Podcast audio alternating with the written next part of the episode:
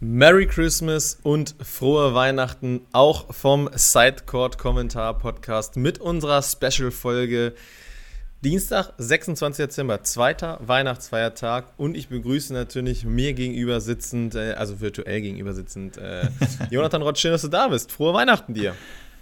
Ja, ich freue mich auch mit dir hier zu sein. Freue mich vor allen Dingen auch, dass es geklappt hat.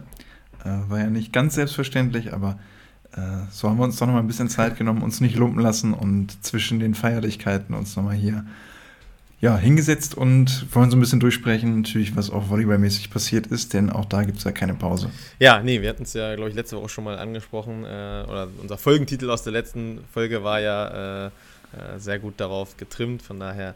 Äh, lass uns ganz kurz über Weihnachten sprechen, Jonathan. Was bedeutet Weihnachten für dich? Da habe ich nämlich so ein schönes Video von deinem Volleyball gesehen, Grüße gehen raus. Und ähm, Dein Top-Geschenk bitte.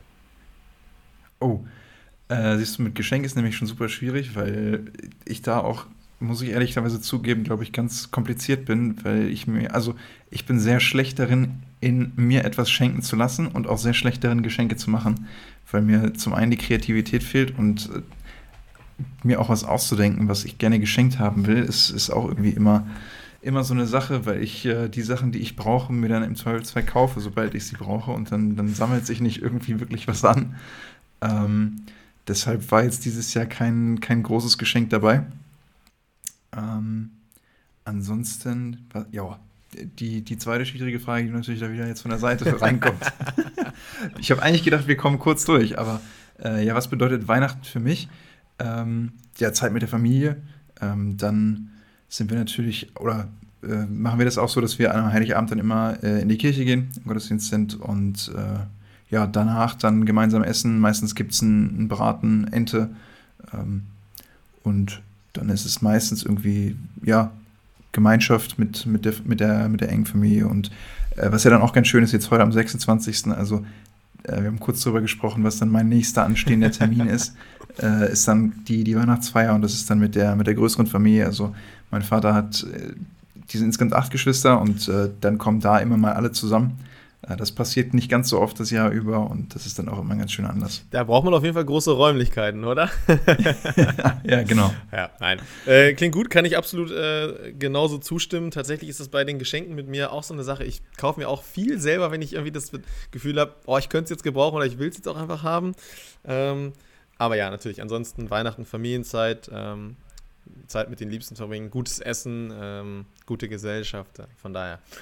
Ja, was natürlich aber auch äh, ein guter Zeitvertreib ist, ist ja immer Volleyball, ne? Sonst wären wir ja nicht hier. Na klar. Nein, nicht vergleichbar, aber ihr wisst, worauf wir hinaus wollen. Nein, lass uns ein bisschen in die, in die Woche starten. Ähm, wir, wir machen ja immer gern den Ausblick. Ähm, ihr wisst, wir brauchen heute mal wirklich so gar nicht über äh, Beachvolleyball, also den Sand reden, denn äh, es, es gab nichts zu bereden. Kein Turnier, kein King of the Court, keine Teamkonstellation oder so. Also vielleicht ist es uns durchgerutscht, aber ich glaube, ich habe nichts mitbekommen. Ähm, von daher, ja, da war dann schon fast die, die erste News, die es eigentlich gab. Ähm, dass Deutschland zwei neue Volleyballer des Jahres hat. Und zwar die Volleyballer des Jahres für 2023. Ähm, die Volleyballfans haben sich entschieden. Und ähm, ja, die Wahl fiel auf äh, eine Premiere und einer, der ja, die jetzt schon seinen sechsten Titel feiern konnte. Bei den Frauen ist es Pia Kästner geworden, äh, die junge Nationalspielerin. Und äh, ja, wir haben ihn ja auch schon das ein oder andere Mal gefeiert in diesem Podcast bei den Männern. Wer hätte es besser sein können äh, nach dieser triumphalen Rückkehr als der Hammerschorch, Hammerschorsch Georg Grosser. Herzlichen Glückwunsch natürlich an beide. Ich denke, eine sehr verdiente Wahl. Ich glaube, bei den Frauen war es ein bisschen enger, das Rennen, meine ich, ähm, als bei den Männern, glaube ich. Da war ähm, relativ, relativ klar, ähm, also klar, auch ein Johannes Tille oder, oder ein Ruben Schott, genau. Anton Bremel kann man da natürlich alle mit reinwerfen, aber ich glaube, dieses, dieses auch emotionale Comeback ja von, von Georg Rosser schon, schon sehr beeindruckend. Ähm, bei den Frauen sieht man das, also tendenziell sind es bei beiden jeweils nur 5% ähm, von Platz 1 zu Platz 2. Dennoch würde ich immer behaupten, dass die Wahl bei den Frauen wahrscheinlich einfach einen Tucken enger so vom, vom Gefühl her ist. Ähm, da ist äh, Jennifer Janiska ja auf Rang 2, Anna Pogani dann auf 3. Ähm, aber ja, gehst du konform mit den, äh, mit den äh, Fans, die da abgestimmt haben? Ja, gehe ich mit. Also ich habe mir vor allem eben nochmal Johannes Tiller aufgeschrieben, der, finde ich, auch einen absoluten Case hat. der sich jetzt sogar in den letzten Jahren absolut ins Spotlight gespielt hat. Ne? Ähm, Gerade auch mit der Nationalmannschaft dann große Erfolge gefeiert hat, aber ähm, da ist dann eben noch mal eine Person, die so ein bisschen mehr Strahlkraft hat und äh, die hat sich dann auch verdient, den, den Titel ähm, einzu, einzuheimsen und ähm, hat ja auch, oder Georg hat ja auch dann mit seiner Leistung ja sehr dazu beigetragen, dass es eben mit diesem Olympiaticket klappt. Und äh, ich ich kann mir aber sehr gut vorstellen, dass in naher Zukunft äh, der Titel auch mal an Johannes Tille geht. Ja. Und ich glaube, dafür, dafür muss er nicht mehr so lange warten. Also genau den Satz hätte ich jetzt nämlich tatsächlich auch so geht. Wer weiß, wie oft Georg Grosser noch Volleyballer des Jahres wird. Ich bin mir sehr sicher, dass Johannes Tille in den weiteren Jahren diesen Titel mindestens einmal, vielleicht sogar öfter holen wird. Von daher, äh, er wird es verkraften können. Ähm, ich glaube sowieso, dass wahrscheinlich die Olympia-Quali für viele dieser Jungs äh, so einen Titel überstrahlt. Ne? Ich meine, klar, natürlich äh, wie so ein, so ein Einzeltitel immer was Schönes, aber ähm, ich glaube, dieses, dieses Olympiaticket und vielleicht nächstes Jahr dann irgendwie noch was zu reißen, das wäre, glaube ich, für alle nochmal noch mal einen Tucken höher einzuschätzen. Von daher. Auf jeden Fall. Ja.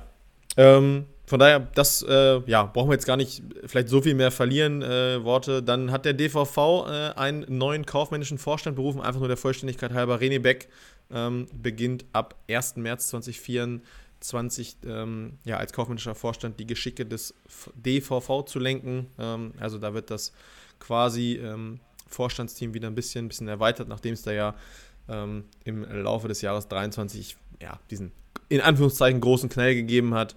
Ähm, ja, versucht man sich da jetzt wieder für die, für die Zukunft aufzustellen. Ähm, das der Vollständigkeit halber auch noch gesagt. Ja, und dann ähm, waren wir ja schon wieder so ein bisschen in der internationalen Woche angekommen und wir müssen damit starten, weil es zur weiteren Geschichte dieses Podcasts äh, ein nicht unerheblicher Teil, äh, einen nicht unerheblichen Teil beitragen wird. Ähm, und da waren Highlight-Spiele dabei.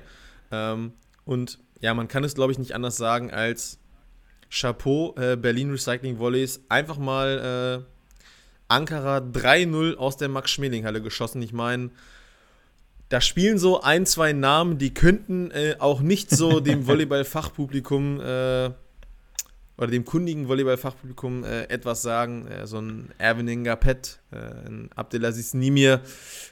Ja, hab gehört, die können so ein bisschen Volleyball spielen. Ich meine, die Berliner können ja auch so ein bisschen Volleyball spielen.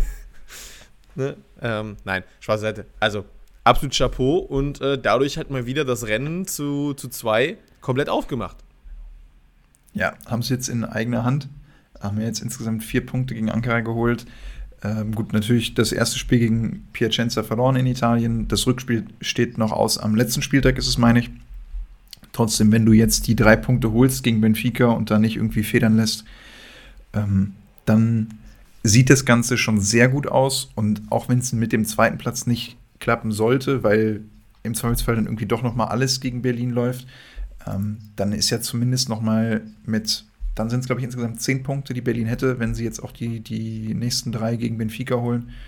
Ähm, dann wären es mit den zehn Punkten, da müsste schon viel passieren, damit es mit dem, mit dem besten, punktbesten dritten Platz nicht reicht. Ja. Ähm, das heißt, die Ausgangssituation ist mittlerweile jetzt sehr gut. Ähm, wir haben uns ja darüber unterhalten, wie wichtig das Spiel ist. Und du hast angesprochen, die, die beiden Superstars, oder zwei der Superstars, muss man ja fast sagen, aus Ankara, ähm, Gerade auch Abdelaziz Nimir, der ja dann der Diagonale ist für, für Ankara, den haben sie geschafft, äh, den hat Berlin geschafft, unter Kontrolle zu bringen. Den haben sie so ein bisschen, ja nicht gebrochen, aber ähm, wenn man sich so ein bisschen durch die Statistik durchblättert, dann äh, stehen da bei 30 Angriffen eine Angriffsquote von 33 Prozent. Das ist äh, ja mit Abstand die schlechteste auf dem, auf dem Parkett, so von, von zumindest den äh, Leuten aus Ankara. Ja, und das sah auch schon mal anders aus. Ich erinnere mich an ein Spiel der deutschen Nationalmannschaft in der Volleyball Nations League gegen die Niederlande. Ähm, da hat genau der das Spiel quasi im Alleingang gewonnen, über, ich glaube, dann waren es fünf Sätze.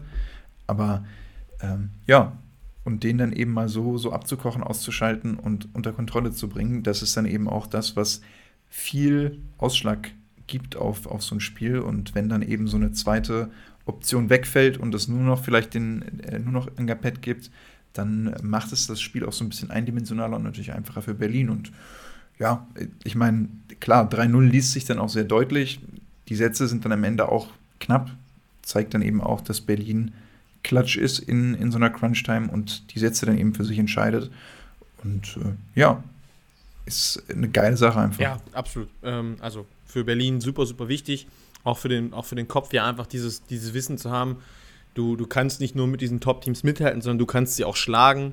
Ähm, von daher, jetzt hast du, klar, natürlich hast du jetzt dieses Auswärtsspiel in, in Lissabon, was sicherlich nicht einfach wird, aber, und das ist jetzt wieder so dieser Punkt, oder Berlin ist jetzt wieder an diesem Punkt angekommen, ja, willst du halt europäisch überwintern, überwintern im Sinne von ne, noch weiterspielen, auch im neuen Jahr dann, äh, also sie spielen auch im neuen Jahr ja noch zwei Spiele, aber willst du halt noch länger im Wettbewerb bleiben, dann musst du halt gewisse Spiele einfach auch gewinnen. Dann sind, sorry, dann sind auch Spiele gegen Benfica Lissabon Pflichtsiege für Berlin. Ne? Ja. Das, das muss man einfach so sagen.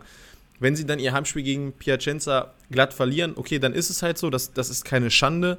Ähm, wobei ich das nicht mal so, so als realistisch ansehe. In der Max-Schmeling-Halle, da wird es für jeden Gegner schwer. Ähm, deswegen, also ich glaube, da, da kann schon, da ist schon noch was drin. Wie gesagt, wichtig ist halt das erste Spiel gegen Benfica. Das musst du gewinnen, das musst du klar gewinnen. Und dann hast du halt alle Karten offen für den letzten Spieltag. Ähm, von daher, ja, gute Ausgangsposition auf jeden Fall. Ähm, ja, nicht so, oder was heißt, eine, eine, gute Ausgangsposition aus der Hand gegeben hat die, die SVG Lüneburg leider, äh, die sich ja wirklich sehr äh, gut präsentiert hat bis zum Spiel gegen Jastrebski WGL und äh, dann kam jetzt äh, vor Weihnachten nochmal ein äh, Heimspiel gegen äh, Las Palmas und ähm, ja, wir haben glaube ich im Vorfeld auch so gesagt, ja, im Normalfall wird das ein, ein klarer Sieg für die SVG. Ja, das äh, sahen die Spanier dann ein bisschen anders, äh, die mal eben mit äh, 0-3 oder 3-0 über die SVG rübergegangen sind. Ähm, 20, 21 und 16, also gerade der letzte Satz ist natürlich schon ein bisschen deutlich, aber da bist du dann vielleicht auch ein bisschen gebrochen als, als, als Lüneburg. Ähm, ja, das ist natürlich jetzt so ein bisschen, dass du da halt, also ne, du hast jetzt den, den zweiten Platz wieder hergegeben, den du vorher relativ äh, ja, souverän innehattest, rechne mal, also rechne drei bei Lüneburg dazu und rechne drei bei Las Palmas ab, dann ist die Gruppe gelaufen, tendenziell. Ja. So, und jetzt hast du halt, ähm, ja, Las Palmas spielt, also spielen beide natürlich noch gegen, gegen Jastrebski, also gegen die Polen. Ähm, Nachteil für Lüneburg ist in der Hinsicht, die spielen halt am letzten Spieltag ähm, in Polen. Ähm, ja, schwierig. Ne? Also. Ja, also du hast ja gesagt, die gute Ausgangsposition haben sie jetzt ein bisschen aus der Hand gegeben. Wenn sie das Spiel gewinnen, ist es ja eine Art Vorentscheidung. Ja. Denn, äh, also wenn sie es glatt gewinnen mit drei Punkten, dann geht da, glaube ich, sowieso gar nichts ja. mehr. Ähm, so ist es nochmal wide open. Äh, könnte dann eben drauf ankommen, wer Jetzt muss ich selber nochmal überlegen, wer, welches das vierte Team in der Gruppe ist. Die Aber Tschechen. wenn sie dann irgendwie, genau, wenn sie dann irgendwie ähm, einen Punkt liegen lassen gegen die Tschechen oder einen Punkt holen gegen die Polen, dann könnte das dann eben das Zünglein an der Waage sein. So sind, glaube ich, im Moment beide punktgleich. Genau. Ja. Ähm, theoretisch hat Las Palmas einen, einen Satzvorteil im direkten Duell. Ich weiß jetzt nicht, ob das ausschlaggebend sein könnte oder wie da genau die Tiebreaker-Szenarien sind bei Punktgleichheit. Ähm, ja, schade, weil ähm, natürlich auch für Lüneburg so ein Weiterkommen gerade in der, in der ersten Champions League-Saison ein Riesending wäre. Aber es ist ja noch nicht vom Tisch und ja. noch, äh, noch sind alle Möglichkeiten da. Und wer weiß, vielleicht kann es ja auch ein Vorteil sein, an so einem letzten Spieltag in Polen zu spielen, wenn, äh, wenn für das Team schon alles durch ist und vielleicht dann auch mal der ganze Kader vor heimischem Publikum präsentiert werden soll, äh, dass man da irgendwie noch mal ein bisschen was abluchst. Ja. Aber ja, kann natürlich auch gut, gut möglich sein. Ähm, nichtsdestotrotz, ja. Weiterhin, SVG spielt eine super Saison. Ähm, kommen wir auch gleich im weiteren Bundesliga-Verlauf nochmal dazu, sicherlich. aber ähm, trotzdem da so ein bisschen natürlich so eine Chance aus der Hand gegeben zu haben. Ohne jetzt irgendwie viel gesehen zu haben, muss ich natürlich auch sagen. Also ich habe jetzt das Spiel nicht gesehen. Ähm, dennoch, ja, wie gesagt, ich glaube, viele hätten vorher beim, beim Draufgucken gesagt, boah, zu Hause gegen Las Palmas wird schon, wird schon irgendwie, wird schon irgendwie klar. Ja, dann äh, wir haben noch zwei weitere europäische Wettbewerbe, ähm, die allerdings jetzt nicht mehr vertreten sind, denn äh, sowohl meine Helios Güssis Gießen als auch die SWD Powervolleys Düren ähm, sind beide aus ihren Wettbewerben ausgeschieden. Lass uns mit den Gießenern starten, denn bei Düren müssen wir gleich ein bisschen ausholen dann. Ähm, ja, Gießen hatte im äh, Achtelfinale das Los der Auer Bukarest gezogen, hat das Hinspiel ja 3-2 gewonnen. Ähm, dann war vergangenen Donnerstag das Rückspiel Ähm, ja, Gießen kommt gut rein, gewinnt den ersten Satz, ähm, gibt dann aber die weiteren drei Sätze ab, verliert 3-1 und ist dadurch dann in der Gesamtwertung ausgeschieden, weil quasi Bukarest aus beiden Spielen vier Punkte holt und die Grizzlies eben nur zwei. Es hätte also mindestens eine 3-2-Niederlage sein müssen, um in den Golden Set zu kommen. Ähm, ja, gab es ja nicht ähm, für die Grizzlies. Ja, ist die Europareise damit beendet. Ähm, sie haben es jetzt das erste Mal eine Runde weiter geschafft. Ähm, ich weiß nicht, wie unzufrieden oder zufrieden man vielleicht doch mit diesem, mit diesem Aus ist, weil, ähm, brauchen wir auch nicht drüber reden, ja, CEV Challenge Cup ist natürlich auch so eine Nummer, die kostet dich ein bisschen Geld. Ähm, plus, also ich meine, klar, natürlich hättest du jetzt im, im Nachgang ähm, das Projekt Warschau um, um Linus Weber bekommen und ja, das kann dann schon ganz interessant werden, aber ich glaube, dass gerade so im CEV Challenge Cup, da kriegst du noch nicht die Zuschauermassen, die dir dann irgendwie auch so so eine Halle so voll machen, dass, ich, dass du da irgendwie am Ende mit einem, mit einem Plusgeschäft mit der Auslandsreise rausgehst, ne, was du immer nicht vergessen darfst. Ähm, ja, von daher natürlich willst du nie ein Spiel verlieren und wenn du auf dem Blatt stehst, dann willst du auch immer gewonnen, äh, gewinnen. Das ist jetzt so ein bisschen, bisschen Floskel, aber ja, ich glaube, für die, für die Grizzlies ist es vielleicht gar nicht verkehrt zu sagen. Man, man kann sich jetzt schön auf die Liga konzentrieren, auf dieses Rennen äh, oder auf das Race to Four. Ähm, ja, ja, und die SWD Powervolleys äh, haben äh, ebenfalls eine Niederlage hinnehmen oder das Ausscheiden hinnehmen müssen. Nee. Genau, sie haben das Spiel genau. gewonnen, ähm, haben aber ja das Hinspiel, das war, glaube ich, ein glattes 0-3, meine ich, ne? Ich, ich habe im Kopf, dass es 1-3 genau, ja. Also sie haben quasi, ja. ähm, da ist es dann das Ähnliche, sie, sie gewinnen das Rückspiel 3-2, hätten es aber auch eben klar gewinnen müssen, um in, in Golden Set zu kommen. Das ist den ähm, Griechen aber gelungen, quasi zu sagen, wir holen zwei Sätze. Ähm, also war auch quasi schon nach dem, nach dem dritten Satz klar, es stand ja dann 2-1 für die Griechen, ähm, war nach dem dritten Satz schon klar, ähm, ja, wir sind weiter, für uns geht es jetzt um nichts weiter als äh, ja, die goldene Ananas dann in diesem Spiel und die hat sich halt Düren geholt, genau. Ähm, gewinnt das Spiel dann. Ähm, ja, trotzdem. Ja, wurde, wurde auch groß durchgewechselt dann nach dem, nach dem dritten Satz. Also, das ist angesprochen, quasi nach dem gespielten dritten Satz, ja, genau. mit dem dann Athen 2-1 in Führung gegangen ist, wurde auf beiden Seiten dann im Prinzip einmal komplett durchgewechselt. Athen hat dann äh, mit ja, quasi sechs Spielern gespielt, die die ersten drei Sätze überhaupt keine Spielzeit bekommen haben. Äh, bei Düren wurde auch großzügig gewechselt. Mutschlias kam rein auf, auf Diagonal dann für, für Gewert. Ähm, Micha Andre hat eine Pause bekommen und also, ja, waren dann im Prinzip zwei unterschiedliche Teams, die die, die Spiele bestritten haben und äh, soll jetzt natürlich nicht irgendwie Nein, bedeuten, dass der Sieg nichts wert ist oder so, aber im Endeffekt war es dann äh, die sportliche Wertigkeit der letzten beiden Sätze ist so ein bisschen in Klammern und ja. Ja, und das äh, ja, vermeintlich Erstaunliche ist, äh, trotz Sieg, aber ausscheidend, die SWD Powerlist haben sich von ihrem Trainer Matti Atalo getrennt. Ich weiß gar nicht, ob es dann äh, zwei Tage oder ein Tag vor Heiligabend war oder war es Heiligabend sogar? Oder war es? Also die, die Pressemitteilung habe ich jetzt erst gestern oder okay. vorgestern gelesen, heißt aber nicht, dass ja. es tatsächlich irgendwie so spät genau, war. Wer, wer weiß, wann die dann rausgekommen ist. Aber ja, also die wichtige Nachricht ist quasi, ähm, Matti Atalo ist kein Trainer mehr, der ja erst zu Saisonbeginn ähm, nach Düren gekommen ist, ähm, Nachfolger von äh, ja, Raphael Murkiewicz in Anführungsstrichen geworden ist, ähm, der ja aber auch da schon ähm, länger nicht mehr im Amt war, nachdem man sich da, ich glaube, das war es nach dem Pokalfinale getrennt hatte. Ähm, okay, jetzt sehe ich gerade, ja, vor 18 Stunden, das heißt also doch erst am, am gestrigen 25. zumindest die Pressemitteilung rausgekommen. Ja, das, es heißt so ein bisschen in der, in der Pressemitteilung, ich zitiere jetzt einfach mal, ähm, das Verhältnis zwischen Team und Trainer war zunehmend belastet. Die Mannschaft ist aus unserer Sicht auch deshalb bisher hinter ihren Möglichkeiten geblieben. Ähm, unter den Spielern haben wir deshalb zunehmend Frust wahrgenommen, sagt Goswin Caro, der sportliche Leiter der Powervolleys. Ähm, ja, jetzt sollen neue Impulse gesetzt werden ähm, mit einer internen Lösung, äh, die äh, betreut wird von äh, Thomas Kotschan-Falkenbach, ähm, der quasi jetzt Geschäftsführer und äh, Trainer in einer Person wird und der bildet ein Trainergespann mit Co-Trainer Björn Arne Alba, der das ja auch vergangene Saison schon äh, nach Rafael Murkiewicz mit übernommen hatte. Ähm, ja, das ist, ähm, ich sag mal offen ehrlich, wenn man das so ein bisschen mitverfolgt hat, kommt das vielleicht nicht ganz so überraschend. Der Zeitpunkt, der ist vielleicht ein bisschen überraschend. Ähm, aber ja, ich glaube, das hat tatsächlich da nicht so ganz gepasst in Düren ähm, mit, mit Matti Atalo. Ähm, so leid es mir dann für den, für den Mann, äh, Alatalo, Entschuldigung, ich habe es, glaube ich, dreimal falsch gesagt.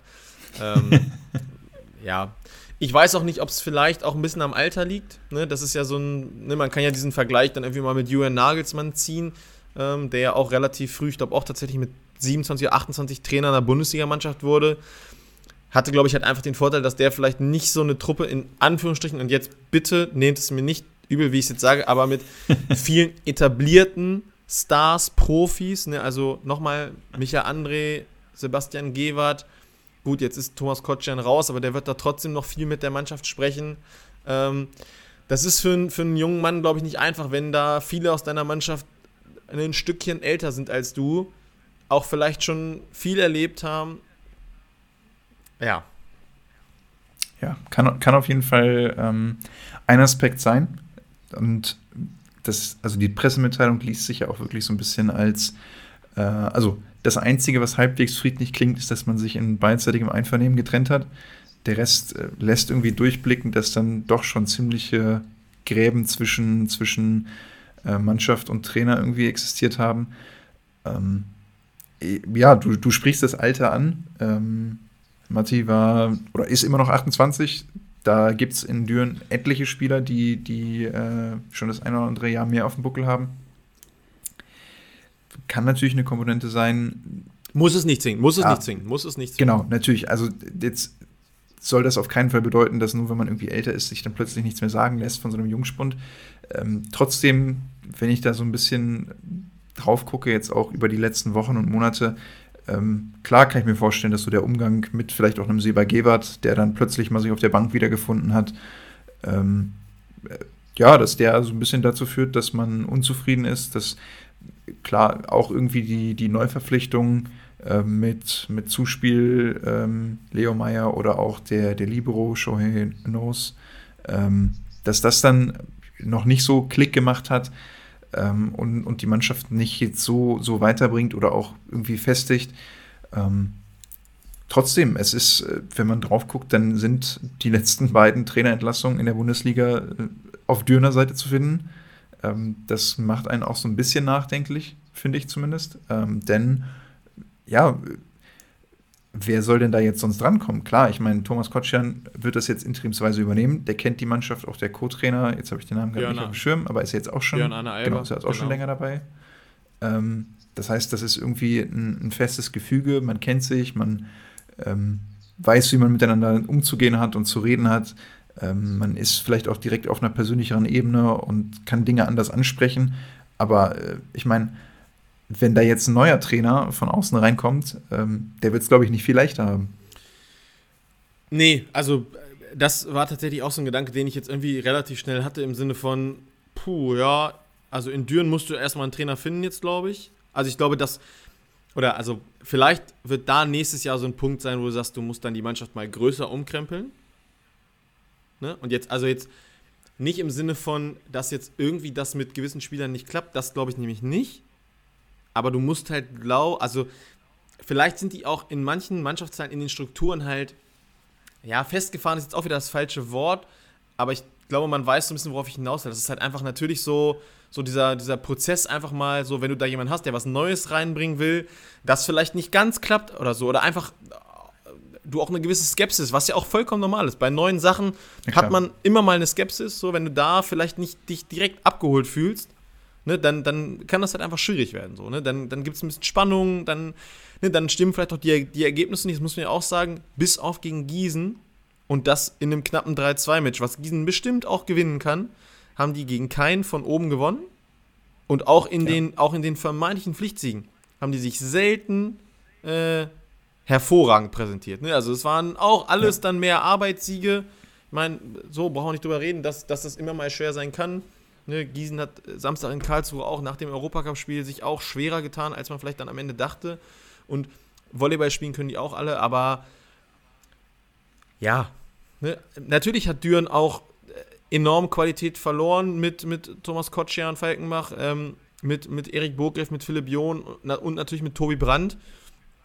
Ähm, Vergiss Erik Röhrs nicht. Erik Röhrs und auch ein David Pettersson war ja, war ja, eine, war ja eine starke Kraft oder so. Ich meine, ja, natürlich hat Erik Röhrs vielleicht letztes Jahr viele Spiele verpasst, weil er öfter mal angeschlagen, verletzt war. Und vielleicht haben auch ein Erik Burgreff und ein Philipp John nicht die Spielzeit gehabt, die sie jetzt haben. Ich sage aber trotzdem, dass sich, also Düren ist im Vergleich zur letzten auf jeden Fall schlechter geworden. Ah, gerade ja, in der Breite. Was mir jetzt noch ein, einfällt, äh, als, als so ein bisschen Phrase, die wir auch wieder ein bisschen dreschen können, aus, aus dem Englischen übernommen, uh, you can't teach an old horse new, new tricks. Also man, einem alten Pferd bringt man vielleicht nicht unbedingt neue, neue Kunststücke bei. Äh, geht dann eben auch so ein bisschen um diese Spielidee, Spielphilosophie. Und wenn du da als, als Trainer reinkommst und äh, das, was du, deine Ideen, die du, die du spielen willst oder was du umsetzen möchtest, reinbringst und äh, dann hast du das, was du ja genannt hast, so gestandene Athleten, die ja seit Jahren auf höchster Ebene professionell spielen, bei denen das auch funktioniert, die, die ja ihre Abläufe haben, die ihre ähm, Routinen drin haben und äh, wissen, wie sie spielen wollen und was für sie funktioniert und plötzlich ähm, wird daran rumgebastelt und rumgearbeitet. Äh, ja, das erfordert dann eben auch so, jetzt will ich nicht die Bereitschaft denen abreden oder sowas, nein, nein. aber ähm, das ist schwieriger, als man, glaube ich, von außen annimmt. Absolut. Ich finde es so ein, so ein einfaches Beispiel, äh, sorry, ich drifte wieder leicht den Fußball ab, aber es ist ja ähm, 2019 Bayern unter Nico Kovac. Die verlieren 5-1 in Frankfurt. Irgendwie Samstag, schmeißen dann Kovac raus, holen Flick und der spielt Mittwoch in der Champions League und dann irgendwie Samstag Dortmund und gewinnt beide Spiele zu null und die schießen irgendwie sechs Tore in zwei Spielen. Und es ist ja manchmal einfach so, du musst, glaube ich, gar nicht immer, natürlich solltest du eine Spielidee als Trainer haben, aber du musst nicht immer immer mehr oder immer oder höher wollen, sondern manchmal lass Spieler nochmal Freiraum. Ich glaube, du brauchst in Berlin zum Beispiel auch gar nicht unbedingt der weltbeste Trainer sein. Die können alle Volleyball mhm. spielen. Wenn du die ein bisschen an die Hand nimmst, wenn du die, wenn du denen auch ein gutes Gefühl gibst, glaube ich, ne? das ist ja diese, dieses, diese Menschenfinger, wovon man ja spricht bei Trainern, so, ähm, dass das, glaube ich, manchmal fast noch wertvoller ist. Natürlich, also wenn du jetzt blind, also ich könnte mich bei Berlin nicht an eine Seitenlinie stellen, weil die würden relativ schnell merken, ja, von Taktik hat er jetzt weniger Ahnung. Ist auch okay für mich. Ähm, Vielleicht würden die sich sogar darüber freuen, dann können sie selbst ihre eigenen Taktik Oder das, spielen, genau, genau. Ich sage einfach zu Hannes Tille, Junge, ne? Gib den Ball, wo, wo, du, wo, du, wo du das gute Gefühl hast. Spiel gerne immer mal einen Schuss von einer 3-Meter-Linie oder von, auch von 6 Metern. Nein, ähm, Spaß beiseite. Ne, es, am Ende ist es, glaube ich, oftmals, dass du halt sagst, okay, ich glaube, wenn du, wenn du über die menschliche Ebene die Mannschaft erreichst, dann fällt dir vieles leichter. Und da sage ich, das ist vielleicht dann der Punkt, wo du natürlich als vermeintlich junger Trainer es wahrscheinlich schwerer hast als ein gestandener Trainer, Joel Banks, Cedric Enar, Mark Lebedew. Ne? Also ich meine, dass das wahrscheinlich nochmal andere Trainer sind im Vergleich zu Matti Alatalo, da brauchen wir auch nicht drüber reden. Aber ja. Absolut. Also das Einzige, was ich jetzt spannend finde, ist, mal gucken, was mit Düren jetzt passiert. Ähm, ja. Es liest sich und hört sich so an, als wäre das jetzt die Lösung für die restliche Saison. Ja, genau. Alles andere würde mich jetzt stark verwundern, muss ich ehrlicherweise sagen. Ähm, ich kann mir schlecht vorstellen, dass jetzt irgendwie da, weiß nicht, drei, vier Wochen oder ein, zwei Monate irgendwie mit in dem Konstrukt gearbeitet wird, nur damit dann Richtung Playoffs nochmal irgendwie ein neuer Trainer da reingesetzt wird. Das würde mich dann doch nochmal sehr überraschen. Ähm, ich denke, dass man sich da mehr Zeit lässt, auch mit der Trainersuche, wie, wie du das angesprochen hast. Und ähm, ja, ich weiß jetzt nicht, wie viel mehr aus diesem Kader im Moment noch rauszuholen ist, um ehrlich zu sein. Deshalb, ähm, ich bin, ich bin, ob man da noch mal irgendwie Richtung Top 4 angreifen kann, denn ich bin mir sicher, das wird irgendwie das Ziel sein. Ähm, denn mit so einem sechsten oder auch fünften Platz ist da nicht wirklich jeder mit zufrieden. Ja, vor allem, ähm, aber ich bin trotzdem skeptisch, dass das da noch mal in die Richtung gehen kann. Naja, also worauf ich sehr gespannt sein werde, wird jetzt das erste Mal sein, glaube ich, was Thomas Kotschan Falkenbach gerade mit seinen Zuspielern macht. Ähm, dass das natürlich, also das, also ja, das, also das konnte, Entschuldigung, das konnte auch jemand sehen, der irgendwie jetzt nicht viel von Volleyball versteht, dass das noch nicht passt, dass, oder dass es nicht gepasst hat. Dass, und genau das kann ja vielleicht sein, dass Matti Alatalo gesagt hat, ja. okay, ey, ich will, dass ihr immer schnell, immer so zuspielt und das vielleicht, ne, also brauchen nicht drüber reden. Sebastian Gewert braucht einen besonderen Ball. So, und ne, das dann vielleicht auch umzustellen auf einen neuen Zuspieler. So, wie lange, waren die, wie lange war die Kombi Kotschan, Falkenbach, Burggräf jetzt mindestens da? Zwei Jahre, wenn nicht sogar drei? Naja. Nee, die kannten sich jetzt in- und auswendig. Da sind zwei neue Zuspieler. Klar. So, das glaube ich wird ein erster Ansatzpunkt sein, wo die wahrscheinlich anfangen werden. Okay, wir, wir, wir müssen nicht immer jeden Ball schnell spielen. Spielst du einen sauberen Ball? Wie, wie lange dauert es, bis Thomas Kotschan sich selbst einwechselt? Ja, müssen wir mal die Dürener Spielerliste angucken, ne? ob da eventuell noch ein neuer Name auftaucht. Nein, ähm, ich, also ich wollte auch noch zu, den, zu dem Trainerpunkt sagen, ja, für mich klingt das auch mehr nach ähm, Lösung bis Saisonende, macht glaube ich auch Sinn weil ich glaube, einer, der vielleicht ein Kandidat für Düren sein könnte, äh, aktuell ja auch noch in Belgien Trainer ist. Ähm, Christoph Achten, äh, ehemaliger Trainer der United Volleys und der Netzhoppers, war ja immer mal so einer, der so in diesem Bundesliga-Konstrukt so ein bisschen, bisschen mitgeschwommen ist. Ähm, das, glaube ich, könnte immer einer sein, der für viele Vereine interessant ist. Ähm, ohne ihn da jetzt reinreden zu wollen, der trainiert gerade Lindemanns Arzt äh, aus Belgien. Muss man mal schauen, ob das dann vielleicht einer für nächstes Jahr ist. Ähm, oder ob Thomas Kotschen vielleicht auch Gefallen an der, an der Position findet. Vielleicht sagt er auch, ne, ich, wir suchen uns einen neuen Geschäftsführer und ich mache den Trainer dann. Aber, naja, äh, alles ein bisschen Zukunftsmusik. Ähm, jedenfalls, aber ja, trotzdem natürlich eine, eine ja, nicht schöne, äh, trotzdem spannende Sache irgendwie für alle Beteiligten. Ähm, wird man, wird man sehen, was Düren daraus macht. Die haben jetzt leicht die Woche ja, zweimal die Möglichkeit, sich da irgendwie so ein bisschen zu, zu beweisen. Kommen wir auch gleich noch drauf. Ähm, ja, lass uns aber ein bisschen äh, den, den Rückblick ähm, auf, die, auf die, mit den Frauen starten. Ähm, da hatten wir ja quasi letzten Dienstag, als wir Podcast aufgenommen, abends ähm, das, das Topspiel Stuttgart gegen Schwerin. Ähm, und Schwerin hat, äh, meine ich, die erste Niederlage kassiert. Richtig. Ja, genau, ja. ja. Genau. Also Stuttgart entscheidet das Spiel, wenn auch knapp für sich, gewinnen 3-2. Ähm, ja, und präsentieren sich mh, mm, nach wie vor, will ich fast sagen, so ein bisschen als, als formstärkstes Team, auch wenn sie jetzt noch nicht an der Tabellenspitze stehen. Ähm, dafür haben sie dann unterwegs irgendwie mal den einen oder anderen Punkt zu viel abgegeben, aber ähm, stehen im Pokalfinale, haben sich da bis jetzt souverän durchgesetzt, äh, sind in der Champions League, meine ich, auch noch immer gut dabei, ohne jetzt genaue Zahlen zu haben. Ähm, und eben jetzt auch mit dem Sieg im Topspiel. Ähm, ja, mausern sich so ein bisschen als, als Titelkandidat Nummer 1 diese Saison. Ja, ne, also man sollte jetzt vielleicht auch nicht zu viel reininterpretieren. Am Ende ist es, ist es ein Spiel tendenziell. Schwerin hat sich so, so sauber in der Liga bisher gezeigt. Ne? Die haben trotzdem noch vier Punkte Vorsprung. Das, das sagt dann ja auch schon was aus. Ähm, trotzdem, ja, Stuttgart kommt auf jeden Fall auf Touren, so merkt man jetzt so ein bisschen. Ähm, haben ja auch das, das Pokalfinalticket gezogen. Dementsprechend ähm, ja, kann man, kann man sich freuen, was da in den nächsten Wochen dann noch so kommen wird. Ähm, weiter ging es dann ja am, am Freitag mit den Begegnungen Dresden gegen Wiesbaden und ähm, Neuwied gegen Schwerin. Ähm, Dresden schlägt Wiesbaden 3-0, äh, sehr klar zu 15, 18 und 21. Und ähm, ja, für Neuwied war es ja Spiel 1 nach Bekanntgabe der, des Insolvenzverfahrens. Ähm, ja, gab, Schwerin hat sich dann quasi gut zurückgemeldet nach der Niederlage in Stuttgart äh, mit einem 3-0, äh, auch relativ deutlich zu 18, 22 und zu 14. Ähm, auch da hatten wir ja schon gesagt, da muss man jetzt mal abwarten, wie, wie sich das für, für Neuwied entwickelt, weil ähm, das natürlich keine einfache Situation ist, so im, im Hinterkopf das immer zu haben.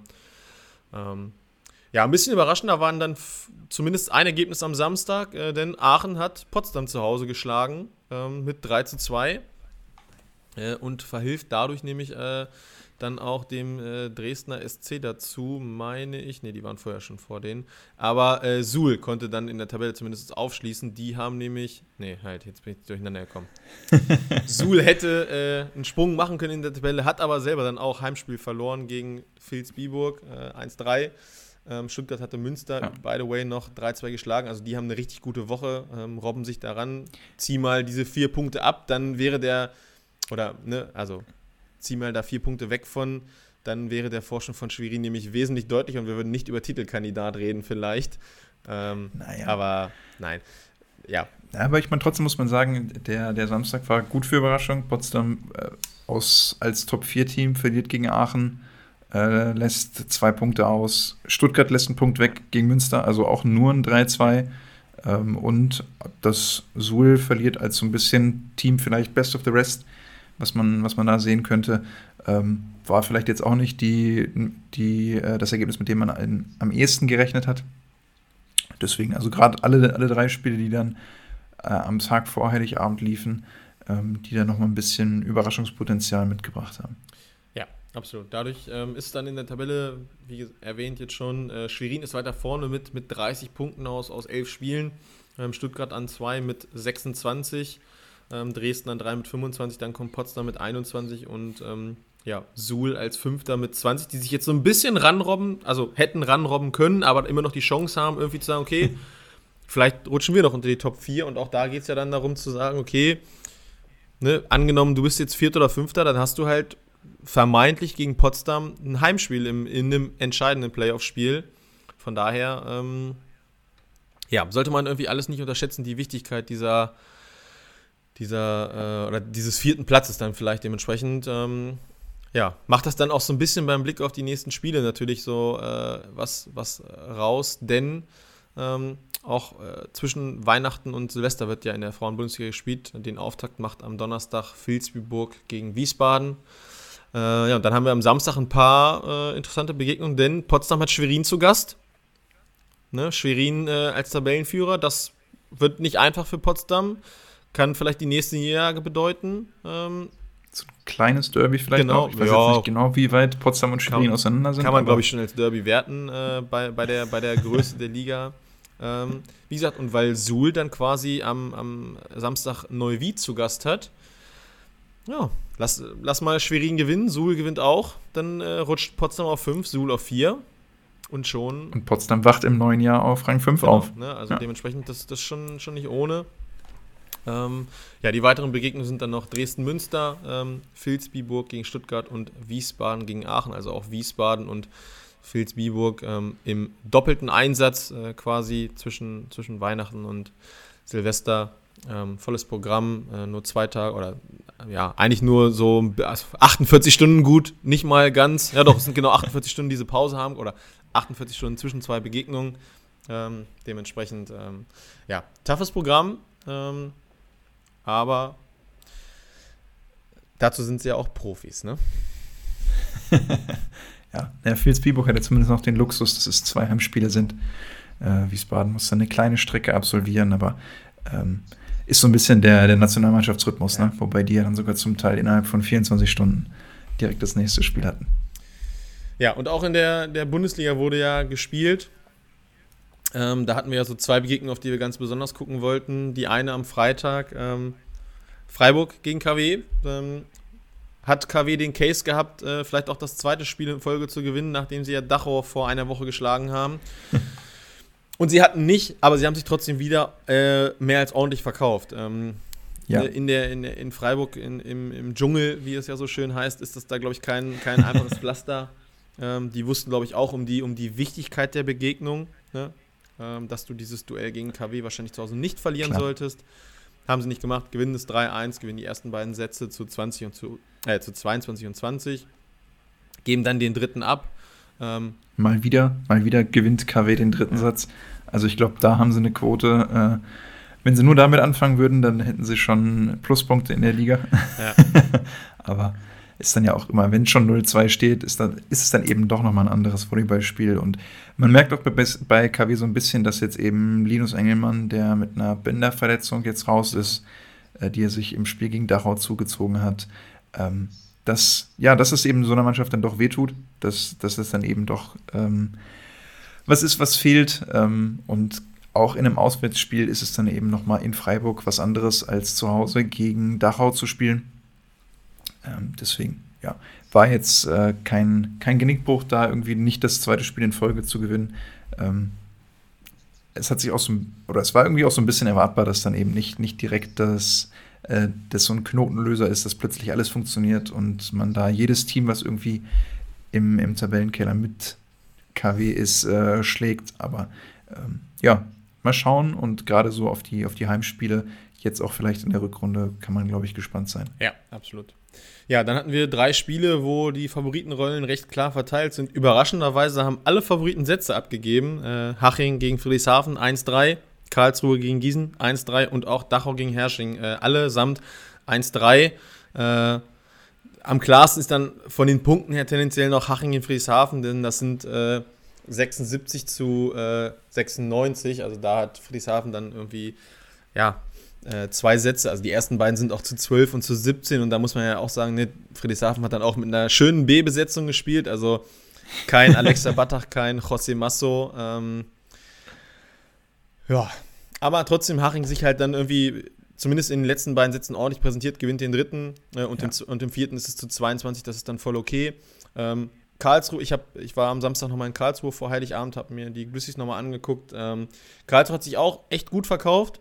Ähm, die Grizzlies sind so zwei Sätze, ja, nicht vielleicht unbedingt das bessere Team, aber das effektivere und effizientere Team. Und im dritten mhm. merkst du den Grizzlies dann halt an, okay, jetzt hatten wir wirklich Reisestrapazen. Ne? Die sind ja direkt aus Bukarest nach, nach Karlsruhe gekommen, dann über Frankfurt die wurden immer müder und die mussten sich dann auch ordentlich strecken. Itamar Stein hat dann irgendwie zwischendurch mal kurz so ein bisschen rotiert, hat dann aber relativ schnell wieder zurückgewechselt, hat dann auch Jakob Günther, ähm, der ja zuletzt ein bisschen angeschlagen war, gebracht. Ähm, also ja, am Ende behalten sie die Oberhand. Äh, trotzdem ähm, gute Stimmung, schöne Halle, Lina Radke Halle, kann ich äh, allen nur empfehlen, wenn ihr da so aus der Umgebung kommt, fahrt da mal hin. Ähm, ja, und auch Hersching, die äh, in Dachau ja, geben den, geben den ersten ab, holen danach dann drei, mein Gott, passiert. Ähm, haben, glaube ich, auch ein bisschen rotiert, meine ich, wenn ich richtig informiert war, glaube ich, ne?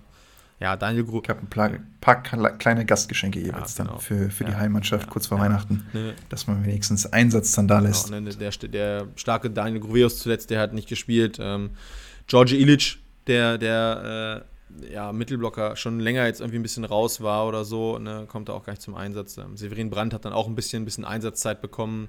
Ähm, ja, von daher für die alle natürlich kein Beinbruch, ähm, irgendwie einen Satz abzugeben. Schlimmer wäre halt einen Punkt abzugeben, das haben sie aber alle vermieden. Ähm, von daher. Ja, ja, dann das äh, absolute Highlight-Spiel, denn es war das Spitzenspiel äh, 2 gegen 1, äh, Lüneburg gegen Berlin und äh, ich äh, saß ja in Karlsruhe in der Halle und habe dann zwischendurch mal kurz auf meinen Live-Tier geguckt und dachte so, was? 2-0 für die SVG. Ja, und das hat dann in meiner Meinung einmal mehr bewiesen, dass die äh, das absolute Hot-Team sind äh, nach Berlin. Ähm, ja, also. Ja, es war natürlich das, also es war ein bisschen angerichtet für Lüneburg, denn das Szenario, ähm, wenn du dir überlegst, wie kannst du am besten Berlin schlagen, dann wird es wahrscheinlich nach einem anstrengenden Champions League-Spiel äh, Gut, zumindest war das noch vor heimischer Kulisse gegen Ankara, aber äh, du, du gewinnst das. Hast du einen Highflyer? In den Sätzen knapp, genau. Hast, äh, bist da noch euphorisch, ähm, denkst dir, okay, gut, Rest ist erstmal egal, Liga sind wir sowieso auf 1, soll doch mal kommen, was wolle. Äh, Lüneburg, ja gut, die Wichtigkeit des Spiels ist jetzt auch mal, sei mal so dahingestellt, auch wenn es natürlich 1 gegen 2 ist. Am Ende ist es, in am Ende ist es ein, zwei Tagen ist Weihnachten, ähm, dann erstmal wieder Füße hochlegen. Also äh, ja, ich glaube, es gibt, es gibt schwierige Spiele, in denen man Berlin erwischen kann.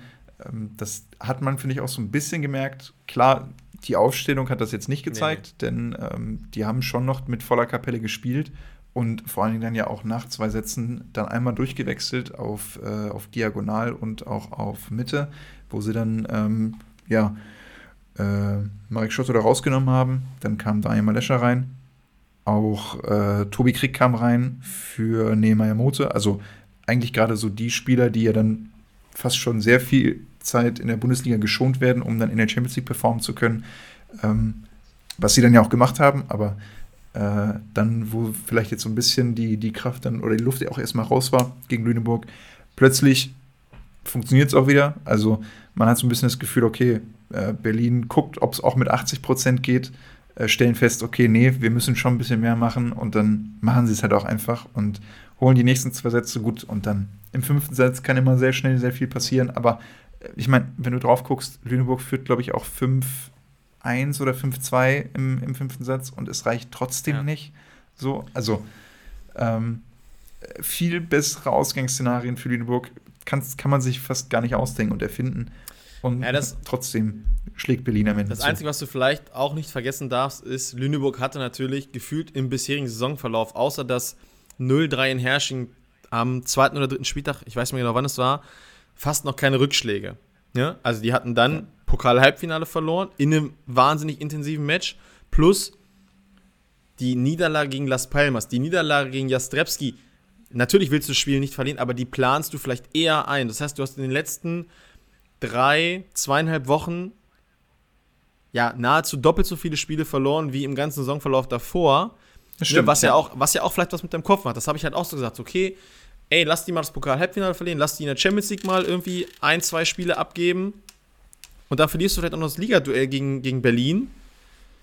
Ne? Kann dir ja auch immer so einen Knacks geben. Wenn du, wenn du vorher auf so einer, wenn du, so, wenn du diese Euphoriewelle reitest, fällt dir vieles leichter. ne? Ja. Mit, mit Siegen im Rücken zu spielen, so, oder, oder eine Führung runterzuspielen, ist immer, immer einfacher tendenziell. Außer vielleicht gegen Berlin. Ähm, und das hat man halt einfach gesehen. Ne? Und das ist dann halt auch, glaube ich, am Ende ja, Berlins größte Qualität. Funktionieren zwei Leute nicht, wechselst du halt zwei ein, die nicht weniger gut sind. So, also ja, natürlich sieht man zwischen Marek Schotterler und Daniel Malescher wahrscheinlich einen Unterschied, aber zwischen einem fitten Nemo Moto und einem fitten Tobi Krieg, da ist der Qualitätsunterschied wahrscheinlich maximal so, wenn es überhaupt einen gibt. Äh, von daher, ist, äh, für mich wird's, also für mich wird jetzt ganz, ganz spannend sein, ähm, und da können wir dann, finde ich, jetzt auch gleich schon auf den, auf den Ausblick kommen, was die SVG jetzt zeigt. Denn die haben natürlich jetzt gerade auch ein Programm, das ist nicht ohne. Ähm, nach Berlin kommt jetzt Gießen. Ja, Niedersachsen-Derby. Du hast deinen zweiten Platz eingebüßt, weil die Gießener eben drei Punkte geholt haben, du nur einen. Das heißt, du bist jetzt vermeintlich in der Jägerrolle. Das ist jetzt wieder so ein bisschen übertrieben formuliert, aber du ja, hast klar. halt den zweiten Platz erstmal hergegeben, auf dem dich gerade ja auch viele einfach sehen. Ähm, ne, der VfB Friedrichshafen wird jetzt auch immer mehr in diese Sphären rein, äh, reingleiten, so. Ne? Die sind, die sind confident jetzt einfach. Ähm, wer weiß, ob Düren da jetzt nochmal noch mal einen, einen Case kriegt durch den Trainerwechsel, dass da vielleicht irgendwie ein, ein, ein Gurt-Brustlöser kommt oder so. Hersching musst du immer mitrechnen. Die Grizzlies, ja, die holen halt relativ souverän aktuell in der Liga ihre Punkte. Von daher, das also auf die Rückrunde, finde ich, da können wir uns jetzt sehr freuen. Also es ist ja quasi, der Spieltag ist jetzt der letzte der Hinrunde quasi und dann mit, mit Jahreswechsel geht es dann ja quasi in die, in, die, in die Rückserie. Die wird gerade für, für zwei bis sechs sehr, sehr interessant. Und auch dahinter das Rennen natürlich dann um, um die beiden verbliebenen Playoff-Plätze wird sehr spannend, aber ähm, weil, und da sage ich ich glaube, dieser zweite Platz ist so wertvoll wie noch nie. Der, also über Berlin brauchen wir nicht drüber reden, aber der zweite Platz ja. ist der wertvollste Playoff-Platz dieses Jahr, weil du halt aus dem Weg gehst, im Viertelfinale schon ein direktes Duell mit einem vermeintlich Team auf Augenhöhe zu haben. Ne, also gucken wir jetzt auf die Tabelle mhm. drauf. Stimmt, stimmt. Ne, gucken wir jetzt auf die Tabelle drauf. Okay. Spielt ja 1 gegen 8. Aktuell Freiburg, 2 gegen 7 wäre äh, Bitterfeld-Wolfen. Könnte ich mir gut vorstellen, dass das vielleicht so bleibt. Vielleicht rutscht Karlsruhe da am Ende nochmal rein. Vielleicht auch Dachau. Aber jedenfalls, also Bitterfeld wird auf 7, glaube ich, einlaufen. Ne, die, die haben ja. 10 Punkte. Klar, das ist nur einer Forschung aktuell, aber das sage ich trotzdem. Ja, und das heißt, das ist ja der einzige Gegner, wo du als Favorit reingehst. Wirst du Dritter? Als, als klarer, als klarer Favorit. Genau, als klarer. Favorit. Ne? Ja. Wirst du Dritter, spielst du, Musst du gegen spielst du gegen sechs. Und also, mal angenommen, Düren kommt jetzt so ein bisschen, lass die Sechster bleiben, aber die werden ein bisschen auf Touren kommen. Ja. Dann in einem Playoff-Spiel, dann, dann, sind die, dann sind die ein anderes Level. Genauso. Ja, vor allem in der ersten, ersten Playoff-Runde, was man nicht vergessen darf, es sind nur drei Spiele, genau. von denen musst du zwei gewinnen. Davon ist in jedem Fall ein Spiel in Düren. Ja. Äh, das ist mehr als unangenehm. Das heißt, verlierst du dein erstes Heimspiel, stehst du auch gegen ein vermeintlich schlechtes Düren, wenn man es jetzt mit den Vorjahren vergleicht, ja. trotzdem schon mit dem Rücken ja, zur Wand. Absolut. Ist ein Szenario, willst du nicht ja. haben. Und in dem Punkt stimme ich dir absolut zu. Der Unterschied zwischen Zweiter und Dritter, der, der groß, kann dieses Jahr von wirklich großer Bedeutung sein. Und ähm, ich habe jetzt erstmal drüber nachgedacht, okay, gut, Zweiter und Dritter, du willst hauptsächlich Berlin aus dem Weg gehen in einem möglichen Halbfinale. Ja, aber da musst du erstmal genau. hinkommen. Genau. Ja. Und äh, da äh, Schritte zu überspringen und so ein bisschen voreilig zu werden, kann einem auf die Füße fallen. Und äh, ja, so ein, so ein Düren, klar, lass die weiter so ein bisschen in der Liga rumdümpeln, aber wenn dann die Playoffs angepfiffen werden, dann wissen auch die, worum es geht. Und ähm, werden mit Sicherheit sehr unangenehm sein, selbst wenn sie nur, und das sage ich in Häkchen, weil ich glaube, die Vorstellung in Düren ist, äh, oder die Erwartungshaltung ja, in Düren an sich selbst ist eine andere. Ähm, ja, äh, dass man da mit sechs nicht zufrieden ist, aber trotzdem werden, werden die, kommen erstmal die Playoffs trotzdem richtig unangenehm sein. Ähm, und da macht das mit Sicherheit einen, einen großen Unterschied. Ja, oder überleg doch jetzt mal 4-5, Herrsching Friedrichshafen, was wäre denn das für ein Viertelfinale? So. und ja gut, da würde ich tatsächlich drauf gehen, dass es ein bisschen Momentaufnahme ist. Äh, da muss man immer ein bisschen, bisschen ja, natürlich, mit ne? einem Augenzwinkern die Tabelle beachten, denn du hast ja schon angesprochen, Friedrichshafen schon auf dem, auf dem Aufsteigen ja, ist. Also ne? ich, das sage ich auch, also ich könnte mir vorstellen, dass wir am Ende vielleicht so ein, dass Lüneburg, glaube ich, wird auf zwei einlaufen. Könnte ich mir schon vorstellen, dass, ne? auch wenn es nur ein Punkt ist, den die auch nur vor, also muss ja sagen, zwei ja. und sechs trennen gerade sechs Punkte. Düren ist mit, mit 18 schon fast abgeschlagen. Ne? Wenn du dann nur zwei ja. bis fünf nimmst, zwei Punkte. Diesen 24 Friedrichshafen auf 5, 22. Das ist ein Tiebreak-Sieg. Und du bist punktgleich. Nee, bist nicht punktgleich, aber ja, ne, äh, ja äh, Mathe. Kann, kann noch viel passieren. Genau. Deswegen. Ähm, ja, ja, deswegen bist du ja Journalist geworden. Genau. Also. ja, nein, lass uns, äh, genau, lass uns, da sind, wir sind ein bisschen davon gekommen. Ähm, Düren hat nämlich zum Beispiel jetzt schon zweimal die Chance, äh, noch vor Weihnachten vielleicht einen Sprung zu machen. So, die spielen äh, morgen Mittwoch gegen Bitterfeld-Wolfen zu Hause. Ja, ist ein Pflichtsieg, muss man jetzt einfach so sagen. Ob du es am Ende 3-1 oder. Lass die, mal, lass die mal drei Punkte holen, dann sind die auch wieder genau, dran. Genau, die haben also, ja ein Spiel. Genau. Dann sind es von den sechs Punkten, die du gerade genannt hast, nur noch drei. Und, ja, die haben ein Spiel weniger, genau, das muss man sagen. Das heißt, die könnten auf 21 kommen und dann sind die auch auf drei theoretisch am zweiten Platz dran. So.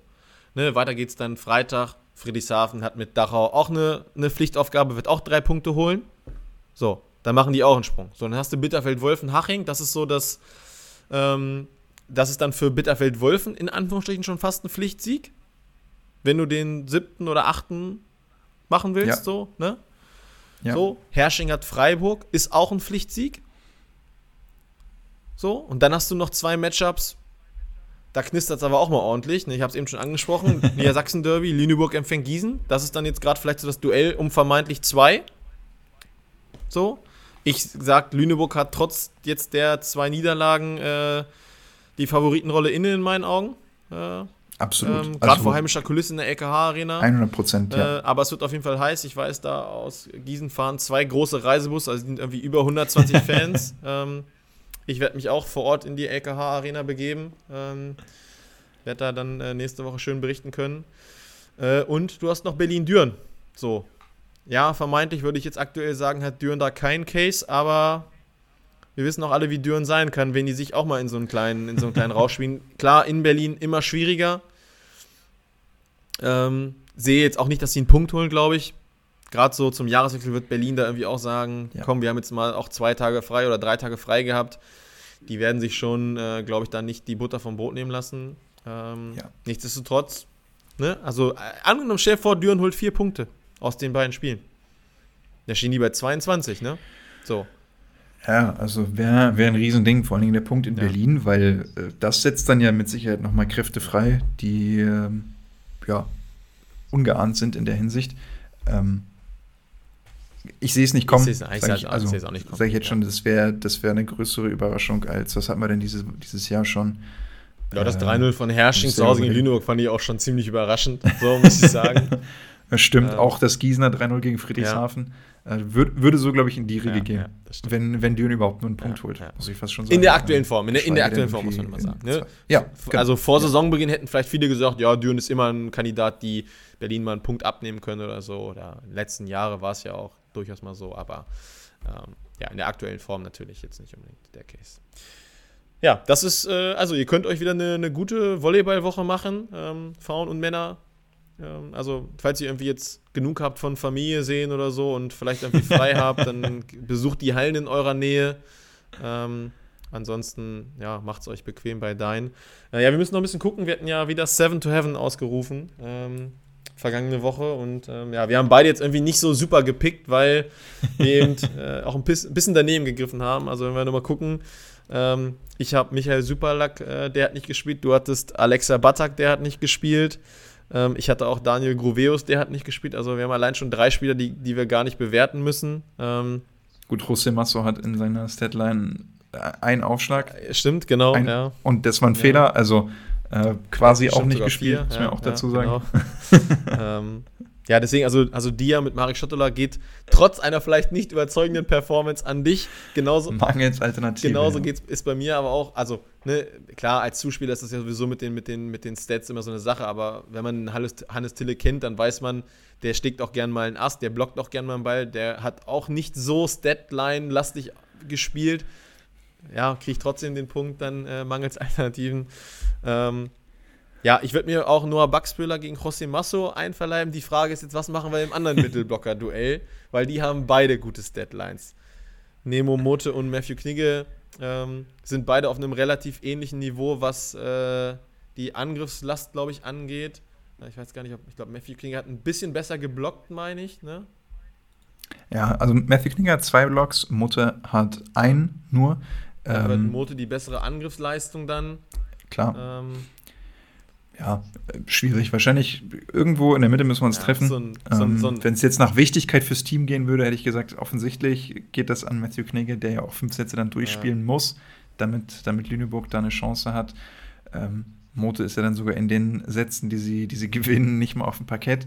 Außer ähm, am letzten wieder. Ja, trotzdem, ja. genau, trotzdem äh, braucht man, glaube ich, auch nicht. Ja, 11, 11 aus 15 äh, ist schon, schon, schon sehr gut. Ja, ne, absolut. das ist ein, ein Riesending, deshalb äh, treffen wir uns, glaube ich, irgendwo in der Mitte, dann gibt es einen halben Punkt jeweils. Ja, und äh, auch auf Libro haben wir, da haben wir wieder gute Picks gehabt, ne? Also Satoshi Tsuiki mit äh, ja, 24 Annahmen, 62% positiv, 12% perfekt und auch Leni Graven hat äh, in der Hinsicht ein gutes Spiel gemacht, ja, gegen, äh, gegen Dachau, kriegt, glaube ich, ähm, irgendwie ein bisschen weniger, kriegt 23 Annahmen, nimmt 48 positiv an, 13 perfekt. Also das waren zwei gute Leistungen. Da würde ich auch fast sagen, können wir auch gerne so ein, so ein halbes Punktduell draus machen. Ähm, Bin ich konform mit, ja. Ist okay. Ja, wie gesagt, du kriegst dann. Ist doch Weihnachten. Genau, ne, du, kriegst, du kriegst Janis, du kriegst Janis Wiechner. Ähm, dafür würde ich mir halt nochmal Tim Karl, der im Vergleich zu Erik Röhrs so ein ganz bisschen äh, drüber ist. Also Tim Karl geht ja am Ende raus mit, was hat er raus? Äh, 20 aus 34. Äh, Erik Röhrs macht auch kein schlechtes Spiel, kriegt halt nur ein bisschen weniger Volumen ja. und ist dann halt auch ein bisschen, bisschen, also bleibt unter 50 Prozent, schlägt vielleicht dafür drei Asse und äh, im Block, also im Block holen sie sich beide ein. Ähm, ist auch wieder so ein Nuancen-Ding. Ja, ich würde es vielleicht ein bisschen über das Volumen für Tim Karl irgendwie dann so ein bisschen wählen ähm, und freue mich, dass ich ist für mich okay. freue mich, dass ich dann endlich mal wieder einen leichten. Ja, ich gebe mich, ich gebe mich knapp geschlagen. Das ist in Ordnung. Ja, das äh, es ehrt dich, dass du äh, so, ähm, so äh, offen und ehrlich bist. Ja. Ähm, okay. Seven to Heaven diese Woche. Spannender Spieltag, ne? Also. ja. Ich überlege gerade, welchen Pick möchte ich mir als erstes sichern? Was ist mir wichtig? Genau. Du hast natürlich das Startrecht als, als Sieger der Vorwoche quasi von, von uns selbst auserkoren. Puh. Ich glaube, ich. Dann ist natürlich immer die Frage, wo die, wo die Fallhöhe ja, am größten ja, ist, ne? glaub, Zwischen den einzelnen Picks. Ja, ich glaube, ich gehe tatsächlich äh, mit Mittelblocker und äh, schnappe mir Matthew Knigge. Okay, ja. Da dachte ich mir, dass sowas in die Richtung kommt. Den hätte ich auf jeden Fall auch genommen. Da ist äh, das Potenzial auf jeden Fall da, dass der äh, das Spiel dann entscheiden wird oder zumindest dem, dem seinen Stempel aufdrücken wird und da gegen, gegen Gießen, im Heimspiel gegen Gießen, was ja auch dann sehr wichtig ist, du hast angesprochen, ja. so, wo es um Platz 2, Platz 3 geht, ähm, durchaus von Relevanz, dass der, dass der da wieder performen wird. Ähm, ich habe mir als, als Mittelblocker aufgeschrieben, was auch so ein bisschen jetzt, es, es wird so ein bisschen raten ins Dunkle, wer überhaupt äh, spielen wird, aber trotzdem habe ich mir aufgeschrieben, Markus Böhme. Okay. Für, ja. für Friedrichshafen gehe mal davon aus, dass er weiter da fleißig Spielzeit sammeln wird. Ja, ist, ist auf jeden Fall äh, ein Case. Ähm, ja, mach du mal gerne deinen zweiten vorher. Boah, ja, äh, nicht viel einfacher, finde ich. Ähm, ich ich habe schon überlegt, ob ich irgendwie so ein bisschen Außenseiter-Take mitnehme. Ich finde es wahnsinnig schwierig, irgendwie, irgendwie zu gucken und dann im Endeffekt dachte ich mir, okay, gut, mal gucken, ich probiere es mit, mit einem Düre, ne? Äh, weil die ja auch zwei Spiele haben. Ähm, und habe mich auf Micha André festgelegt. Okay, das heißt, wir, also auf jeden Fall kommen wir nicht ins, äh, nicht uns, uns nicht ins Gehege, denn äh, ich picke auf jeden Fall als zwei noch Noah Baxböhler und ich möchte dann nämlich in meiner Mitte haben das Duell gegeneinander, Matthew Knick gegen Noah Baxböhler. Ähm, wo ich mir sehr sicher bin, dass Noah Buxwiller derjenige bei den Grizzlies sein wird, der die meiste Spielzeit von den Mittelblockern auf jeden Fall erhalten wird. Ähm, weil er auch. Hat sich ja so ein bisschen durchgesetzt als, als Mittelblocker ja, 1 im Moment. Ja. ja, zumindest, weil er halt konstant fit ist und auch konstant Stimmt. abliefert. Ne, muss man ja sagen, Maciej Boris war zum Saisonauftakt ein bisschen oder verletzt. Jakob Günther hat jetzt so ein bisschen zuletzt ne, an, an, Problemen laboriert, deswegen ähm, ja, ist das mein, mein Pick 2 dann äh, auf, auf Mitte. Wo möchtest du dir, wo möchtest du dir was sichern?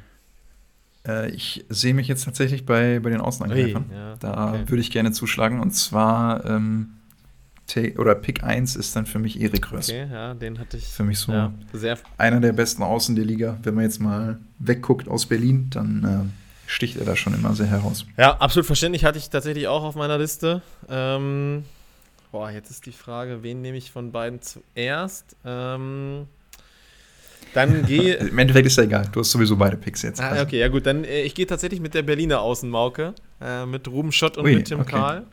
Ähm, weil ich glaube, dass die gegen Düren auch schon ähm, voll reingehen werden. Letztes Heimspiel dieses Jahr. Ähm, da ist ja auch, hat man, ich glaube, das haben wir auch nicht erwähnt, Robert Teth hat sich ja verletzt, wurde operiert am Knie. Das heißt, die haben jetzt auf Außen in Anführungsstrichen wieder einen kleineren Engpass. Da darf nicht viel passieren jetzt. Ansonsten muss da einer von den beiden Liberos mal außen geben und ähm, das würde dann auch meistens nur in der hinteren Rotation passieren. Deswegen, ähm, ja, ich gehe mit Tim Karl und mit Ruben Schott tatsächlich. Ja, warum nicht? Also, äh, kann, man, kann man so machen, ist natürlich immer ein kleines Risiko, aber mal schauen, wer dann, wer dann am Ende da bei Berlin tatsächlich aufgestellt wird. Äh, mein zweiter Außenangreifer, den, den ich für mich ausgewählt habe, ist Logan House. Ja, okay. Haben wir so ein bisschen aus den Augen verloren, vielleicht in den letzten Wochen. Äh, nicht, mehr, nicht mehr eingesammelt, aber der macht ja in, in Bitterfeld-Wolfen da immer noch einen Riesenjob. Ähm, hat da viel Angriffslast, die er schultern muss und macht es dafür noch immer sehr, sehr gut. Deshalb, äh, ja. Ich meine, es ist natürlich immer so ein, so ein kleiner äh, Cheat, ne? denn äh, Bitterfeld-Wolfen hier dann mit drei Außenangreifern spielen. Ja. Und man könnte meinen, dass er eigentlich eher Diagonalangreifer ist als Außenangreifer, aber äh, ja, im Endeffekt kann man ihn da wählen, also mache ich es. Ja, okay. Gut, das heißt, ich darf wieder, ne? Korrekt, äh, dann ja. gehe ich tatsächlich mit dem Zuspiel und gehe wieder auf Johannes Tille. Okay, ja, ist, äh, glaube ich, eine, eine, sehr gute Wahl. ich glaube, zu Hause immer noch, ähm, zu Hause immer fast noch ein bisschen bessere Wahl, weil er zu Hause tendenziell, glaube ich, mal besser aufschlägt.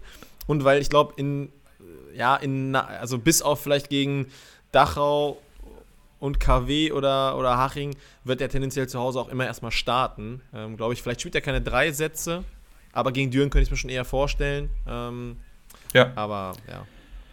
Ich bin okay, sehr gespannt, jetzt, was, du da, was du dagegen bringst. Also ich, äh, ich habe mich entschieden für, für Johannes Still Light quasi, nämlich äh, Fedor Ah, okay, ja. so. Ja. Ähm, ein bisschen auch Special Effects, die natürlich eine Rolle spielen. Ja. Ähm, kann mir vorstellen, dass, also ich bin mir sicher, er wird spielen, äh, war jetzt auch nicht immer immer der Fall gegen dann Teams, wo Gießen dann doch eher Favorit war in der Liga, ja. wo dann auch Jan Röhling viel Spielzeit bekommen hat. Aber äh, Gießen wird ihn brauchen und Gießen wird einen sehr guten Fedor Ivanov brauchen. Absolut. Ähm, und äh, ich, ich baue darauf, dass er eine gute Leistung im Köcher hat. Hoff, ich hoffe es auf jeden Fall. auch, wenn ich, auch wenn ich dann. Es, wenn ich, wenn ja, es, es wäre schön, auch um ein spannendes Spiel genau, zu haben. Ja. Auch wenn ich 7 to dann verlieren würde, wenn Fedor Ivanov dafür eine gute Leistung zeigt, das würde ich ihn kaufen. ja. Okay, Dia und Libero haben noch offen. Was ist dir jetzt wichtiger? Ich bin sehr gespannt jetzt. Ja, äh, ich gehe mit, geh mit Dia. Ähm, Mitch Ayi. Ah, ja, okay. Den wollte ich tatsächlich auch haben, aber kann ich verstehen, ja. ja. Ähm, jetzt ist die. F Obwohl ich warte, ich warte so ein bisschen auf den Moment, wo der mal müde wird und ein bisschen einbricht. Aber bis ja, er jetzt hat, er, also er hat gegen, noch er nicht so Karlsruhe sehr. das erste Mal so ein bisschen ja. gehabt, muss man einfach sagen. Wo, aber also die Grizzlies im Allgemeinen, da hast du wirklich alle gemerkt, die waren alle müde. Ähm, nach der Reise auch nicht. nicht äh Wobei da ja auch wirklich gar keine Regeneration war, muss man ja auch sagen. Ja, also genau. Äh, Donnerstag in Bukarest noch spielen und dann Samstag war es in Karlsruhe. Genau. Ähm, das ist ja wirklich, also da bist du zwischen den Spielen nur unterwegs. Und ähm, ich gehe mal davon aus, dass ihm die Tage jetzt dann durchaus gereicht haben, um so ein bisschen Absolut. sich wieder zu erholen. Boah, jetzt ist die große Frage. Äh, ich habe also ich so zwei, wo ich sage, ähm, das finde ich interessant. Ähm, der offensichtliche Pick ist natürlich Mari Schottola. Der wird auch gegen Düren starten, tendenziell erstmal. Ähm, Wobei ich auch da nicht sicher bin, ob da vielleicht Joel Banks mal sagt, okay, ja, Daniel Melescher hat ja gut gemacht, warum lasse ich nicht mal reinstarten? Ja. Ähm, genauso könnte man natürlich auch einen Lüneburger Dia reinwerfen, aber da ist mir die Unsicherheit viel zu groß, nicht zu wissen, wer spielt, weil Jan Böhme und Xander Kaczynski wechseln da sehr häufig. Boah. Ja, und vor allen Dingen ähm, ist das auch, was die Form angeht, ja. so ein Wechselbad. Ähm, ich meine, klar, jetzt hat äh, Xander Kaczynski, oh, das ist auch ein schwieriger Name, einfach Bigedinski sagen und dann ist gut. Ähm, weiß trotzdem jeder, wer gemeint ist. Der hat jetzt gegen, äh, gegen ja doch gegen Berlin äh, ein gutes Spiel ja. gemacht. Trotzdem ist da jetzt auch mittlerweile oft genug irgendwie äh, ein gutes Spiel von einem schlechten Spiel gefolgt und andersrum. Gerade bei den beiden ist es dann doch irgendwie immer ziemlich wechselhaft und äh, es wäre spannend, wie Lüneburg aussehen würde, wenn sie einen absoluten Superstar irgendwie auf Diagonal ja. hätten. Aber Ey, äh, also noch ist es nicht Stell dir die mal mit einem, also ich weiß nicht, ich, ich, ich weiß, was ich jetzt sage, ich werde es Samstag bereuen, weil Chris es mir um die Ohren pfeffern wird, aber stell dir die mal vor mit, mit Mitch AI. Zeitweise, zeitweise. Ja, also, ne? also, na klar. Ja, äh, puh. Ja, ich glaube, ich gehe trotzdem mit Mario Stotterle erstmal. Sichere Variante. Da, also da bin ich mir sehr sicher, dass der spielen wird. Bei allen anderen bin ich mir gerade zu unsicher. Philipp John wird wahrscheinlich auch spielen, aber ja, wird vielleicht ein 3-0 gegen Freiburg zu Hause. Und bei Düren ist mir auch zu unsicher, die wechseln auch häufig auf Dia. Ja, nee. Ja, gut, ich meine, alter Trainer, neuer Trainer, wer weiß, vielleicht sieht es jetzt anders aus, aber. Ja, nee, ich gehe trotzdem mit Marek Stotterle. Ist für mich die sichere Variante. Ja. Okay, und dann hast du den, mhm. den letzten ersten ja. Pick auf Libero. Ja, ich gehe tatsächlich mit Niklas Breilin, weil ich glaube, der muss viel Annahmelast tragen. Ähm, der muss in jedem Fall viel Annahmelast tragen. Und ja. der muss die auch stabil halten, weil nur über eine gute Annahme wird Gießen eine Chance haben in Lüneburg. Und deswegen glaube ich, das, Stimmt. Also ich hoffe einfach, dass er das schafft und deswegen gehe ich mit ihm. Ja. Niklas Breiter. Ja, hoffen wir mal, dass da nicht der, der Wunschvater des Gedanken ist, äh, sondern dass es tatsächlich irgendwie klappt. Ähm, ich habe mich für die Gegenseite entschieden. Gage ich bin. Fan ja. von Gage und bleibe Fan und äh, bin mir sicher, dass er da auch in dem ja. Spiel viel, viel richtig machen wird. Und da Muss er auch. auch. Auch genau das ist das. Es ist genau dasselbe Case. Wenn sie beide gut aufschlagen, wird viel davon abhängen, wer nimmt dann besser an. Ähm, haben wir den direkten ja, Vergleich. Von daher, sehr spannend. Ja, knackige Weihnachtsfolge. Stunde, Stunde 10 fast. Äh, war eine gute Idee, dass wir das heute nochmal aufgenommen haben. Ihr könnt euch jetzt schön äh, damit äh, Weihnachten äh, vergessen machen und die, den letzten Spieltag in 2023 einläuten. Ähm, wie gesagt, alles live bei Dein. Ähm, schaltet rein. Gönnt euch das. Äh, macht euch noch erholsame Weihnachtstage. Ähm, kommt gut ins neue Jahr vor allem. Ne? Alles Glück der Welt für euch, unsere Hörerinnen. Vielen Dank, dass ihr immer dabei seid. Und ähm, dann überlasse ich das Schlusswort meinem kongenialen Partner Jonathan. Vielen Dank. ja, ich kann, äh, mir bleibt nicht viel anderes übrig, als mich dir anzuschließen. Ähm, das, die Episode stand ja noch so ein bisschen im Zeichen von Weihnachten. Mal gucken, die nächste machen wir wahrscheinlich im, im, im Zeichen vom Jahreswechsel mit vielleicht auch so einem kleinen Rückblick, wenn wir, wenn wir da was Gutes haben, auf, auf das Volleyballjahr 2023. Ähm, bis dahin genießt die, die restlichen freien Tage. Hoffentlich habt ihr Urlaub, müsst nicht arbeiten zwischen den Jahren. Und einen guten Rutsch in, ins neue Jahr, in das Jahr 2024. Bis dahin.